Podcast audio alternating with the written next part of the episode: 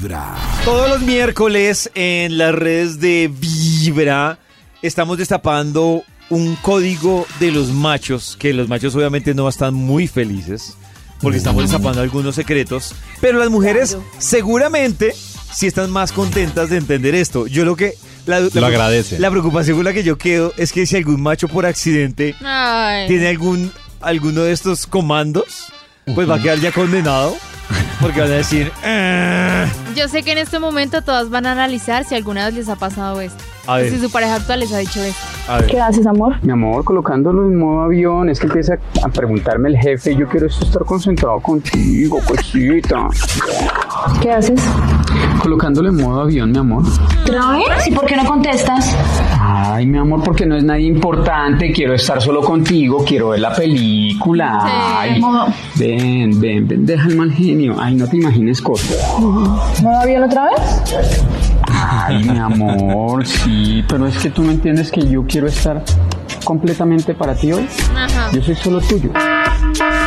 Eso que sospechas es real. No es normal que siempre que esté contigo se quiera desconectar del mundo de una manera tan radical. Es obvio que está ocultando algo. O quizás ocultándose de alguien. Aquí queda revelado el código modo avión. Esto es, rompiendo el código de los machos. ¿Les ha pasado a ustedes el modo avión?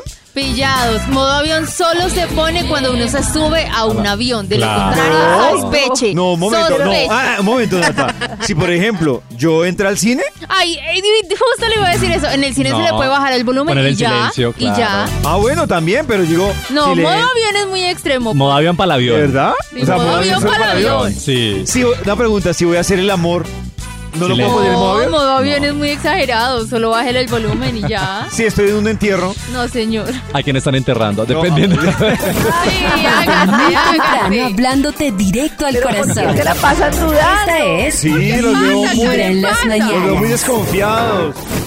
Desde muy temprano hablándote directo al corazón. Esta es Vibra en las mañanas.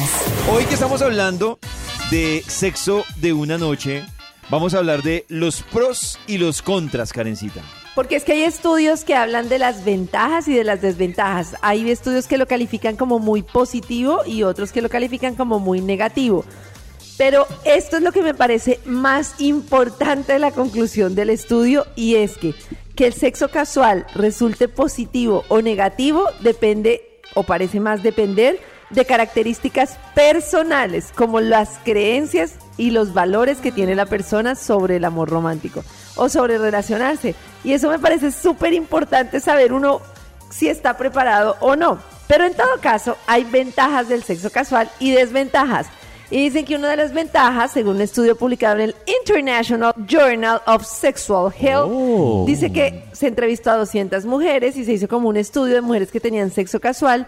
Indicaron que tiene varios beneficios, como por ejemplo que esa obtención de placer sexual genera muchas emociones positivas, como que genera un tema de autoestima, como de saber como que yo no dependo como de conseguir una relación determinada, sino que yo puedo Yo tener levanto, sexo levanto. y decidir como libremente de la manera que quiera, o sea, como una sensación de autonomía, diversión, genera como esa adrenalina de la experimentación, ayuda al autoconocimiento, porque con cada relación que vas teniendo, pues te conoces más. Ayuda a tener como mayor cercanía con las personas, entonces permite Claro. como relacionarse con diferentes personas. Cercanía. Obvio. y ya. Pues no, pero a mí no me parece tanta cercanía en un encuentro, pues, Pues es una física, cercanía sí. particular. no, sí. física sí, claro. Pues sí. Y los inconvenientes es que si una persona experimenta arrepentimiento, pues puede ser una sensación demasiado molesta que puede antes tener como sensaciones desagradables en vez de mm, como subir el autoestima, es como disminuir el autoestima. Puede tener insatisfacción Pero, Garita, una sexual. pregunta. ¿A ustedes qué les parece peor? La, la, la- la- el arrepentimiento de no se lo di. eh, o el arrepentimiento de uy, qué delicia y no se lo di. de, el arrepentimiento de no se El lo de di. no se lo di. El de no se lo di. Además, en Sí. mi caso, por ejemplo, que me pasa mucho porque no, no, no ¿Que soy no capaz del sexo casual. Entonces me quedo como con la ilusión, como, ay, qué chévere, no sé qué.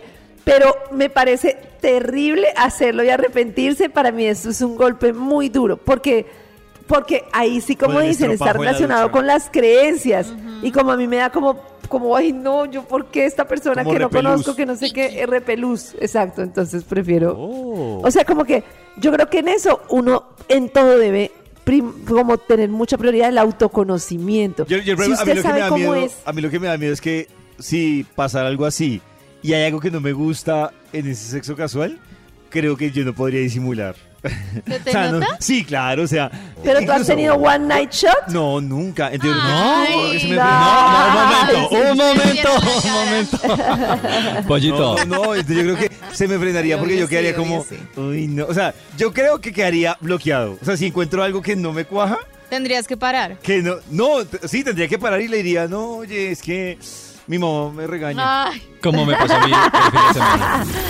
En los Mi mamá oídos de tu regaña. corazón. Esta es Vibra en las mañanas. El único show de la radio donde tu corazón no late. Hoy en Vibra, yo quiero preguntarle a Cris y a Nata, para ustedes, señor. ¿qué es una persona tóxica? Porque si uno, de hecho, creo que en los últimos tal vez cinco años se ha puesto muy de moda hablar de personas tóxicas. Sí. Entonces, Sí. ¿qué es una persona tóxica para Cris y para Nata? ¿Qué requisitos debe tener una persona para que ustedes lo pongan en la categoría de tóxica? Bueno, es que yo creo que hay diferentes ramas de toxicidades y de personas. Entonces, digamos que los tóxicos están en la parte de las familias, porque hay muchos que el, el papá, la mamá, la hermana, las tías, las primas eh, se vuelven también personas tóxicas. Las parejas, obviamente, también que son tóxicas, eh, que creo que yo creo que es el lado que más me ha tocado a mí. no sé si el tóxico soy yo, pero sí me ha tocado más como en relaciones y la parte también de amigos, la parte laboral. Entonces, yo creo que los tóxicos tienen como diferentes matices, pero yo creo que eh, el grande diferenciador es con esas personas como negativas o que te están metiéndote Envidiosa. envidiosas o haciéndote quedar como, o sea, o metiéndote cizaña o peleándote, tratando de dañarte el día. Quieren que te vaya mal. Creo que son como los rasgos más como característicos de las personas tóxicas en estos diferentes ámbitos eh, de los que yo he dicho, de lo que yo decía. Yo creo que a mí particularmente me ha tocado más, gracias a Dios, no en familia, porque pues familia uno pues como pelea uno con la mamá, con el hermano, con el papá, me parece Pero mucho más hay, denso. claro, hay sí, un montón. Por eso digo, menos mal a mí no me ha tocado. Los míos son más de relaciones y bueno, hubo uno en particular que si éramos, mejor dicho, Chernobyl es una pobre, es una, una ciudad ¿En serio? divina al lado de la relación. y Rusia, Divinos. un paraíso. El paraíso de la relación que teníamos nosotros dos. Pero bueno, ya. para ti, ¿qué es una persona tóxica? Uy, yo lo, por este lado lo enfoco mucho a un jefe que tuve eh, que era súper tóxico porque no respetaba como los espacios de descanso. Aparte de eso tenía un lenguaje Oh. súper grosero, o sea, como que te minimizaba con cada cosa que decía, te echaba culpa de cosas que tú no estabas en ese proceso incluido, o sea, como que te echaba la culpa de los errores de ella misma. Entonces creo que un jefe tóxico es aquel que, que no respeta al empleado, que se va de frente, como, o sea, como que le pone un montón de trabajo extra, le echa la culpa sobre cosas, lo trata mal, es grosero, o sea, muchas cosas. Uy, sí, Me ese un ejercicio que hice con, con Cristian y Nata, porque refuerzo un poco lo que yo estuve estudiando y leyendo el año pasado. Digamos que el año pasado hice una especialización en tóxicos. Y entonces, si ustedes se fijan, cuando les pregunté a Cris y a Nata qué debía tener una persona tóxica, Cris se fue por el lado primero de dónde se puede encontrar a uno, uno, personas tóxicas. Y Sí. Nata se fue por el lado de un tóxico que lo marcó, Sí. que fue un jefe. Pero les costó decir que tiene una persona tóxica. Es que o sea, sí, le- es que- les cuesta es que decir. depende del pero no, es normal, es Nata. O sea. Sí. es normal. eh, o sea, es normal que uno le cueste definir un tóxico y es Claro. porque en un momento les voy a decir uno cómo sabe que está frente a una persona que uno asume que es tóxica. Y es que digamos que en esto que yo estaba leyendo decía las personas tóxicas, que eso fue para mí lo primero que me pareció como, como extraño cuando le decía, me decían las personas tóxicas no existen. El ¿Ah, no? resultado, no. O sea, Oh. lo que hace una persona tóxica es lo que te genera. Lo que te genera una persona Mm. es lo que tú la defines como tóxica o como una persona normal. Entonces, porque, y yo creo que Entiendo se los- por dónde va la cosa, pero tengo otro punto más No, Nata, adelante. creo que lo he explicado una vez y es que para lo que para Nata puede ser tóxico, para otro no. Claro, pero que Pero- mi jefe me diga groserías todo el tiempo y me trate mal, yo creo Eso que no para es tóxico. nadie, yo creo que no, para eso no es una persona es tóxica. bueno. Eso es maltrato. Eso no es una persona tóxica. Eso es maltrato. ¿Y Es entonces una- qué es tóxico? Puede ser maltrato. es algo interesante que trataremos En los hoy en oídos de tu corazón. Esta David es es tóxico. Vibra en las mañanas. El único show de la radio donde tu corazón no late.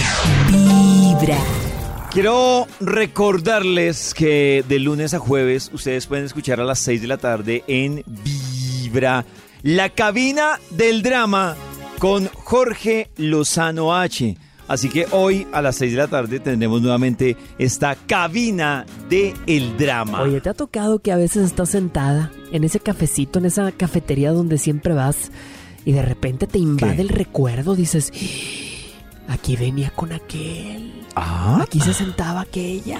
oh. Mamacita, ¿te traiciona la memoria? Andas ahí en el supermercado, en el pasillo de postres y... Estas son las galletitas que le gustaban a aquel. Mamacita, la memoria te empieza a traer recuerdos Ay, de un sí. examor, de una relación pasada. Vas manejando, te paras en un semáforo y... Recuerdo que aquí nos multaron una vez. Mamacita, ya supéralo. Ya supéralo, papacito, ya pasó. Ese amor ya fue. Ya está en el pasado, ya está en el olvido. Ah, pero hay gente cuya memoria los traiciona, que la nostalgia se te viene, que el recuerdo te invade y lo extrañas. Y la extrañas. Basta de lamentarte por cosas que ya no existen, por relaciones que ya terminaron. Yo te pregunto el día de hoy, ¿de repente te acuerdas de tu ex? ¿De repente recuerdas esa vieja relación y te das cuenta que no has superado? ¿A ustedes sí les vienen esos recuerdos Claro, flash? pollo, sí, claro. ¿En Además serio? que yo creo que hay olores, comidas, eh, lugares que a uno de una lo transportan a ese momento y uno se acuerda. De pronto hay ocasiones donde uno lo recuerda como con cariño y otras con tristeza porque algo no funcionó. O sea, ¿sí se les vienen esos flashbacks? Sí, total. Pues a mí se me venía, pero recién terminó la relación, pero ya después. Hay un tipo de pasta que me recuerda lo que me hace falta. en el supermercado. Pasta Ya, ya sé cuál es, ya sé cuál El que lo entendió, lo entendió. Vibra 1049 FM. En vibra.com. Y en los oídos de tu corazón, esta es. Vibra en las mañanas.